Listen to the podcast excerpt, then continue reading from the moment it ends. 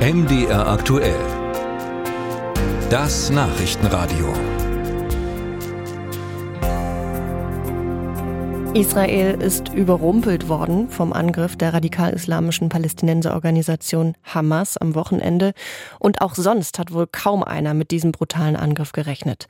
Auf israelischer Seite sind bisher mehr als 900 Menschen ums Leben gekommen, vor allem Zivilisten. Entsprechend drastisch fallen die Reaktionen aus. Von Entsetzen und Schock ist da die Rede. National und international. Und auch hier bei uns im Sendegebiet ist die Betroffenheit über den Terror in Israel groß. Britta Felske mit Reaktion. Eigentlich wollte Katharina König-Preuß am vergangenen Wochenende ihre nächste Reise nach Israel planen. Stattdessen versucht sie verzweifelt, Kontakt zu ihren Freundinnen und Freunden dort aufzunehmen. Sie muss einfach wissen, wie es ihnen geht. Zum Glück ist niemand von ihnen verletzt, vermisst oder gar tot. Aber also es kennt jeder, kennt jemanden, ähm, der direkt betroffen ist von dem, was die Hamas ähm, dort gerade angerichtet hat. König Preuß leitet den Freundeskreis Israel im Thüringer Landtag. Nach dem Abitur Ende der 90er arbeitete die linken Politikerin für anderthalb Jahre in einem Heim für Überlebende der Shoah. Der Draht nach Israel besteht bis heute. Ihre aktuelle Stimmung? Nervös. Ich merke gerade, dass ich so ein bisschen zittere in der Stimme, weil ich habe bei mir auf dem Telefon diese White Alert App, äh, die sozusagen immer Alarm gibt, wenn Raketen ähm, auf Israel runtergehen und weil ich nicht schauen kann, wo sie brummt und nicht äh, weiß, ob es die äh, Kibbutzim oder die Regionen sind, in denen Freunde und Freundinnen leben, merke ich nur gerade, wie das, was es bei mir anrichtet. König Preuß ist entsetzt ob des Angriffs. So geht es auch Larissa Koschewniuk.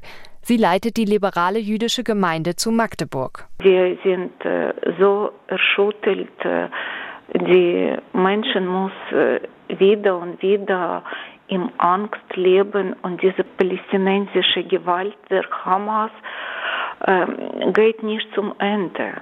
Auch Axel Schneider von den Freunden Palästinas in Sachsen-Anhalt verurteilt die Gewalt. Den mörderischen Angriff wolle er nicht relativieren.